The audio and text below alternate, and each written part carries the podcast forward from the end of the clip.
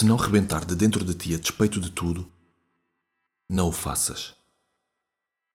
A não ser que venha espontaneamente do teu coração e da tua mente e da tua boca e das tuas entranhas, não o faças.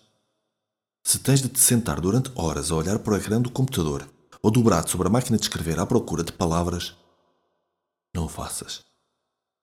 Se o fazes por dinheiro ou pela fama, não o faças. Se o fazes porque queres mulheres na tua cama, não faças.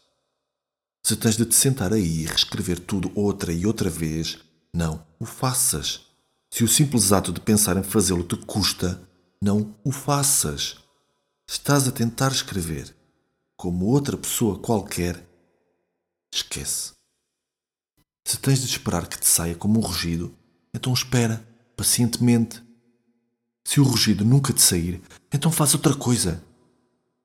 Se primeiro tens de o ler à tua mulher ou à tua namorada ou ao teu namorado ou aos teus pais ou a quem quer que seja, não estás pronto. Não sejas como tantos escritores. Não sejas como tantos milhares de pessoas que se intitulam escritoras. Não sejas pesado e chato e pretencioso. Não te consumas com autoestima. As bibliotecas do mundo inteiro bocejaram até adormecer com gente do teu tipo.